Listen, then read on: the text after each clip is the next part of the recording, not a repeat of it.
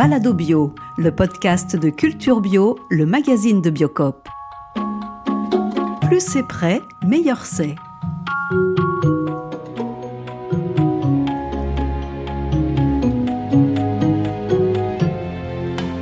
Haricots verts du Kenya, patates douces d'Égypte, tomates du Maroc, poires d'Israël. Quel dommage de trouver sur nos étals des fruits et légumes venus d'ailleurs alors qu'ils peuvent être produits ici. Dommage pour la planète qui doit supporter leur lourde empreinte écologique, pour les paysans français dépossédés de leur savoir-faire et pour les consommateurs qui ne profitent pas de la fraîcheur d'un légume tout juste cueilli. Pour ces raisons environnementales, sociales, par souci de qualité et de traçabilité, depuis plus de 35 ans, Biocop s'engage pour une agriculture paysanne bio française. Un engagement d'autant plus fort qu'il n'est pas toujours facile à mettre en œuvre. Mais la coopérative ne se décourage pas et travaille à toujours faire mieux. Je suis Marie-Pierre Chavel et je vous invite dans les coulisses du réseau Biocop pour comprendre comment ces magasins arrivent à s'approvisionner au plus près quand beaucoup d'autres vont chercher très loin. On les appelle les paysans et paysannes associés, ou PPA dans le jargon de Biocop. Ce sont environ 3500 producteurs et productrices qui approvisionnent les plateformes et donc les magasins du réseau lorsque ceux-ci ne disposent pas en local des produits ou des quantités dont ils ont besoin. Pour en savoir plus sur eux, on a joint par téléphone Patrick Collin, qui en connaît un rayon sur les approvisionnements de Biocop car il est responsable amont. De quoi s'agit-il, Patrick? En fait, on, travaille à l'accompagnement des groupements de producteurs euh, sociétaires de, Biocop euh, et on est aussi en prospection d'autres producteurs dans un premier cercle pour s'assurer l'approvisionnement des matières premières qui vont rentrer dans la composition des, produits distribués par Biocop. Donc on travaille par filière. Hein. On a des filières euh, lait, filière viande, filière fruits et légumes et filière céréales. Et on crée une filière miel en ce moment et plantes. Alors on est bien d'accord, Patrick, que ces producteurs sont tous sur le territoire national. Ça c'est clair. On est sur le credo de Biocop depuis sa création. C'est priorité à la région et à la saison.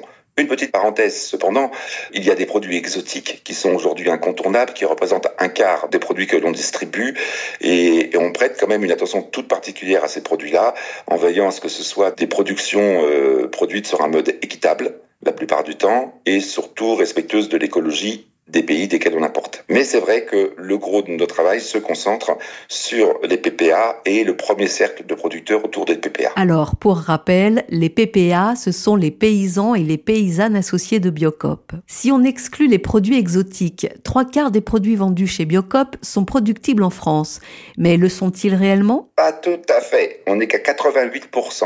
On a encore 12% à gratter et on espère passer une étape importante au moins à 95% en travaillant sur des dossiers de relocalisation, c'est-à-dire des produits qu'on importe alors qu'on pourrait potentiellement, euh, en tout cas d'un point de vue terroir et d'un point de vue climat, les produire en France, euh, sauf qu'on a souvent perdu le savoir-faire. Le savoir-faire soit de culture ou le savoir-faire de matériel de récolte ou après du savoir-faire de matériel de triage. La production emblématique, la première qu'on a relocalisée, et ça peut étonner, mais c'est la lentille verte. On importait toutes nos lentilles du, euh, du, du, Canada euh, parce qu'on avait perdu le savoir-faire autour de la lentille. Et grâce à ces relocalisations notamment, les objectifs sont même à plus de 95% pour ce qu'on appelle la MDB, c'est-à-dire la marque de Biocop. On force le trait en particulier sur la MDB puisque à horizon 2023-2024, 100% des produits productibles en France sous marque MDB seront effectivement produits en France. C'est notre locomotive. Mais après, tout le reste des marques nationales suivra. 88%, c'est il y a encore du travail, mais c'est déjà pas mal quand même, non? C'est énorme déjà, c'est énorme. Mais il, y a, il faut, faut quand même qu'on passe les dernières marches, alors qu'ils seront plus difficiles à passer que les premières. Hein. Et pour ça, on s'appuie en, en, grande partie sur nos paysans paysannes associés, euh, puisque eux, ils ont ce, ce même souci de relocaliser le plus possible. Alors qui sont-ils ces paysans et paysannes associés? D'abord, c'est des groupements de producteurs, hein, puisque depuis le début, Biocop s'appuie sur des pourquoi des groupements plutôt que des individus euh, C'est déjà parce que quand on est en, les, les, producteurs, lorsqu'ils sont en groupement, ils peuvent bénéficier d'un encadrement technique qui est essentiel pour pouvoir, enfin, produire dans de meilleures conditions le bio. Il y a aussi un pouvoir de négociation. Donc ça, c'est très important euh, d'avoir des collectifs plutôt que d'avoir des individus avec qui euh, on négocierait au gré à gré. Quoi. C'est ces groupements de producteurs qui ont été la clé pour Biocop du développement de la bio, puisque c'est eux qui ont enclenché les conversions à la bio et en fonction du marché qui, qui, s'étendait. C'est des groupements qui sont 100% bio. Dans leur constitution, ils se sont limités dans les écarts euh, de taille d'exploitation. Donc on est plutôt sur des exploitations moyennes à petites euh, et, et, on est sur des standards de, de l'agriculture paysanne. La particularité de ces paysans paysannes associés, c'est qu'ils sont associés et donc ils sont dans la gouvernance de Biocop. C'est-à-dire qu'ils partagent la stratégie, ils, élaborent et partagent la stratégie de Biocop. Et ce qui fait que la stratégie de Biocop, elle n'est pas qu'une stratégie de développement de vente de produits bio, mais elle est aussi une stratégie de développement de production des produits. Et ce qui est, ce qui est intéressant, c'est que on reconstruit avec les paysans paysannes associés le même type de relation qu'un magasin euh, construit avec sa, son appro local euh, qu'il approvisionne en direct. Ce qui est important, la proximité, elle n'est pas seulement un nombre de kilomètres, elle est aussi un nombre de, une relation, c'est une connaissance et une relation qui s'épaissit au fur et à mesure du temps. C'est long à mettre en route, ces euh, constructions de filières et ces partenariats avec euh, des groupements producteurs Alors, les partenariats avec les groupements de producteurs, c'est un travail de tous les jours, c'est jamais fini, parce que, les, parce que les gens changent, les organisations évoluent, les problématiques euh, évoluent dans le temps, donc c'est toujours un travail qui est sur le tapis. Après, plus, précisément, un projet de relocalisation, ça peut prendre entre 3 ans et 6 ans. Par exemple, la, la, moutarde, ça fait quand même euh, près de cinq ans qu'on travaillait sur ce projet de relocalisation de la moutarde, puisqu'il faut savoir que la moutarde, en grande partie, même si c'est de la moutarde de Dijon, en grande partie, la moutarde est produite euh, au Canada. Euh, donc il a fallu travailler avec les paysans paysannes associés euh, pour travailler sur la maîtrise de la culture qui est extrêmement difficile sur les techniques de récolte et de triage. Et par contre, après, derrière, on avait des faiseurs qui, eux aussi, il a fallu qu'ils prennent le risque de travailler avec de, la graine de moutarde française qui a des caractéristiques un petit peu différentes de la graine de moutarde qui vient du Canada. Mais ça, c'est une des dernières victoires et on a pu y arriver qu'en s'appuyant sur la volonté d'aller dans le même sens de nos paysans paysannes associés. Alors, allons voir un paysan associé lui ne fait pas de moutarde, mais des légumes à Bellegarde, près de Nîmes. Il est adhérent et administrateur du groupement de producteurs Univers, une coopérative sociétaire de Biocop, labellisée bioéquitable en France. Jérôme Chardon a repris l'exploitation de son père en 1999. Elle était déjà en bio depuis 10 ans, ce qui lui allait très bien. Il cultive 9 hectares, principalement sous serre. Il nous dira pourquoi. Le jour de notre visite, fin décembre, avec ses salariés, il récoltait des salades, plus précisément des feuilles de chêne commandées par Biocop. Les uns coupaient, les autres mettaient dans des cagettes, le tout était livré le jour même. Elles étaient belles, les salades. Alors on lui a demandé comment il savait que c'était le bon moment pour les ramasser.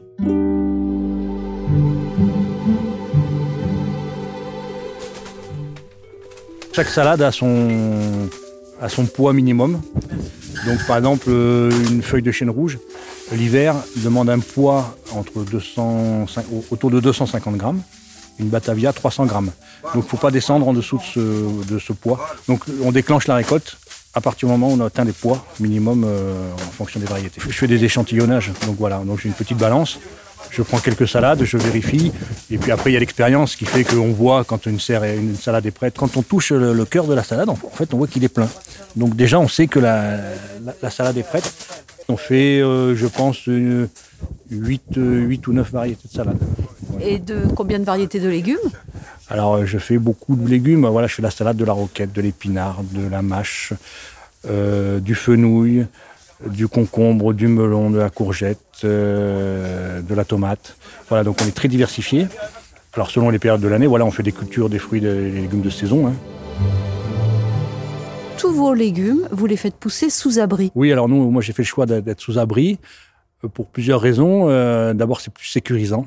Euh, C'est-à-dire qu'on permet d'abriter les cultures de, de la pluie, du vent, du froid. Et ensuite, on gagne aussi en précocité.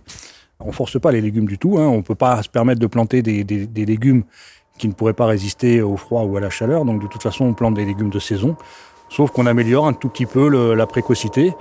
ce qui permet d'allonger la période où on peut proposer des légumes français du sud de la France.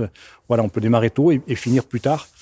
Donc c'est aussi intéressant pour le consommateur des cultures qui peuvent pas être faites dans le nord de la France euh, à certaines périodes, euh, bah, il faut que ça soit fait aussi dans le sud. Donc, euh, moi, je considère qu'il y a une complémentarité entre tous les producteurs de, la, de toute la France. Donc, donc voilà, on se répartit un petit peu, et c'est aussi, c'est aussi ça l'agriculture. C'est-à-dire qu'il y a des régions où on peut cultiver certaines choses, d'autres où on peut pas. Donc, il faut qu'il y ait une, un, un, petit peu une, une interaction entre tout le monde.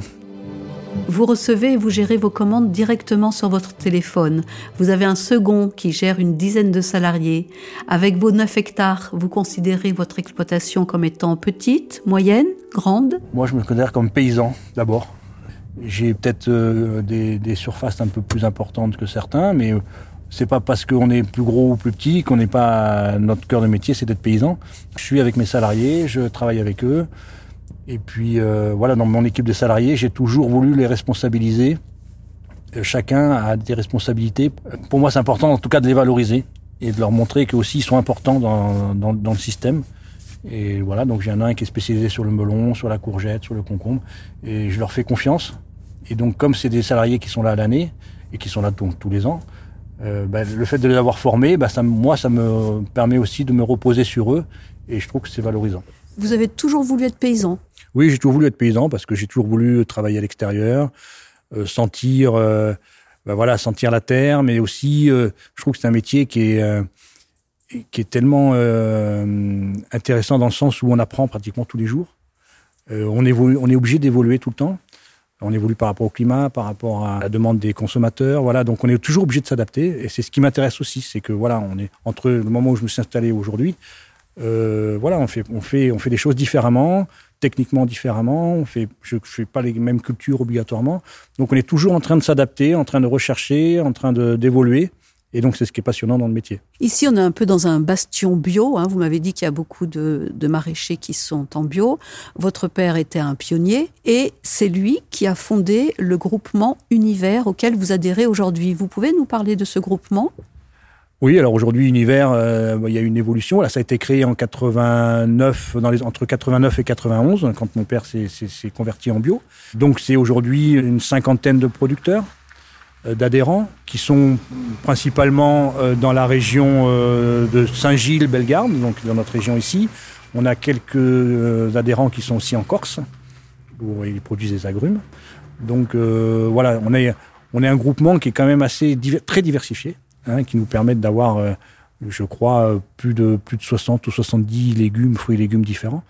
Donc c'est quelque chose de... On est tous en 100% bio. Tous des fermes de taille moyenne quand même. Euh, voilà, donc... Euh, et c'est vraiment une, une, force importante parce qu'on se retrouve régulièrement, euh, on se donne des conseils. On, enfin voilà, le fait d'appartenir à un groupe, c'est vraiment très très important et, et aujourd'hui encore plus.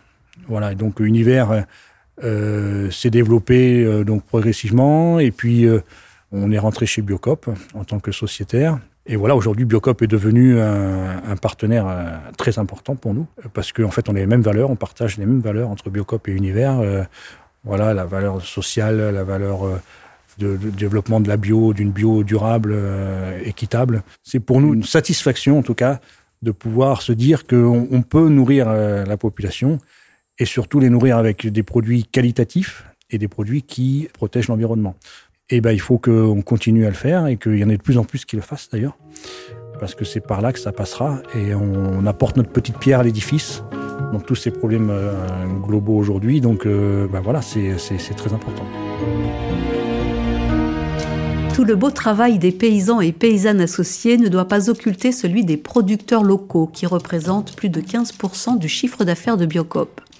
Eux ne passent pas par les plateformes Biocop, ils traitent directement avec les magasins dont ils sont distants de 150 km maximum. C'est ça la définition du local chez Biocop. Ils sont à peu près 7000 au total dans le réseau. Dans certaines régions, on en compte peu à cause du climat ou de l'histoire agricole. Dans d'autres, les magasins ont vraiment le choix. C'est le cas des deux magasins Biocop Lune et Sol dans les Côtes d'Armor. On a essayé de compter combien de références locales on y trouvait. Et puis finalement, on a préféré demander à la gérante, Nolwenn Mohal.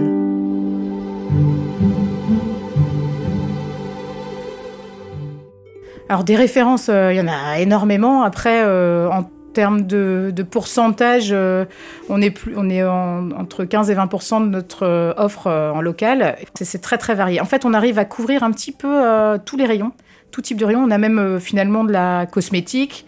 Comme on est dans une zone maraîchère, euh, donc on a beaucoup d'offres en légumes. Et donc dans la période où on est en cœur de saison chez nous, enfin même début cœur et fin de saison sur le territoire, euh, lié aux Côtes d'Armor, là on achète tout, tout en local. Par contre, ça nous arrive, et là, heureusement qu'il y a les paysans et paysannes associés, heureusement qu'il y a Biocop autour, parce qu'en en fait, il y a des débuts de saison. Nous, on est en Côte d'Armor, donc en fait, par exemple, la tomate commence très tardivement par rapport à d'autres régions. Donc, on va avoir un soutien finalement euh, de la pro-plateforme. Et ça, c'est vraiment complémentaire et, euh, et c'est quelque chose qui est très bien compris aussi par la production locale. C'est-à-dire que euh, eux savent que ben, on peut pas, ils peuvent pas. D'ailleurs, souvent, tout début de saison, ils vendent beaucoup en direct, donc ils peuvent même pas nous proposer des volumes. Donc, ils ont, ils ont pas le choix. Nous non plus. Et, mais ça reste très complémentaire et c'est plutôt bien, bien compris. Qu'est-ce que tu regardes ou qu'est-ce que tu cherches chez tes producteurs locaux? D'abord des humains.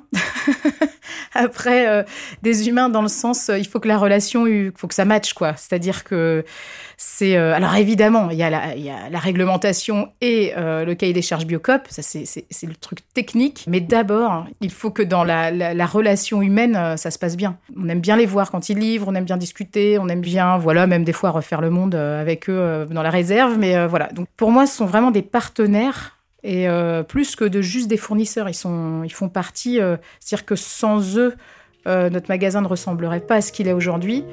Et sans nous, probablement qu'ils auraient plus de difficultés aussi à écouler leurs produits. Donc on est vraiment partenaires et, et très très liés. Il arrive même que les magasins soient tellement liés à leurs producteurs locaux que parfois, quand un besoin surgit, ils leur apportent une aide sous une forme ou une autre. Pour les accompagner dans leurs achats, les magasins peuvent compter sur un chargé de développement local mis à disposition par la coopérative Biocop. Parmi eux, Charles Gélansperger nous donne sa vision des producteurs locaux. On va retrouver une typologie très variée euh, de producteurs. on a des producteurs et des transformateurs, comme des boulangers, des brasseurs. Et c'est des personnes qui souvent ont fait le choix du circuit court, vendent euh, sur le marché et qui vendent aux différents points de vente, magasins bio spécialisés euh, ou autres typologies de magasins euh, qui vendent en direct des produits qui sont ensuite revendus au client final. Alors le, les producteurs transformateurs, ils font ce choix parce que souvent ils ont, ils veulent être proches de leurs clients. Ils ont envie de valoriser au mieux leurs produits et souvent, euh, bah, les circuits plus courts leur permettent de garder une part plus importante de la valeur. Et au fur et à mesure du temps, ils développent des relations de confiance avec les magasins Biocop qui deviennent euh, des, euh, pour eux des clients fidèles et donc des débouchés robustes qui leur permettent, quand ça se passe bien même, de développer leur activité.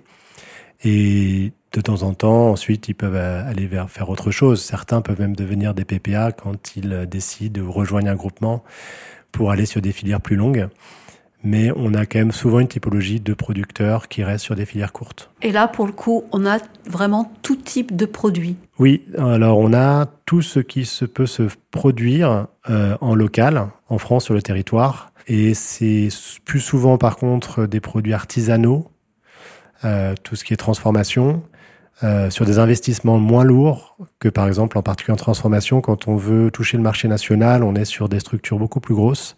Alors que là ça permet sur des choses plus artisanales de euh, trouver des débouchés alors qu'on n'a pas du tout les volumes par exemple pour des filières longues. Alors chez Biocop on a toujours beaucoup d'exigences. Est-ce qu'on a des exigences également avec les producteurs locaux même s'ils sont tout petits? Eh oui, eh oui, chez Biocop en fait on a un cahier des charges qui va plus loin que le règlement bio qui déjà oblige les magasins à respecter le règlement bio et qui va globalement euh, plus loin sur les différents produits qu'on commercialise. Ça va aussi plus loin sur les produits non alimentaires. Donc là, si on reste sur les produits alimentaires euh, et en particulier la production, le cahier des charges Biocop impose aux magasins et donc il impose à leurs producteurs locaux. Par exemple, euh, ils ne leur achètent pas de tomates anciennes hybrides. Ça, c'est un exemple, un, un point très fort. Ou alors, on leur impose des taux de sulfite plus faibles dans le vin Donc tout ça, c'est des choses qui vont plus loin que le règlement bio et qui sont des volontés historiques et des choix, stratégiques de Biocop pour protéger le consommateur. Et donc euh, c'est notre métier, c'est le métier des magasins avec leurs producteurs locaux de faire vivre cette bio exigeante. C'était Balado Bio avec le magazine Culture Bio. Retrouvez-nous sur toutes les plateformes de podcast et sur biocop.fr autour de l'alimentation bio et exigeante, de la transition écologique et de l'économie sociale et solidaire, trois thèmes chers au réseau de magasins Biocop. N'hésitez pas à partager vos réactions sur les réseaux sociaux.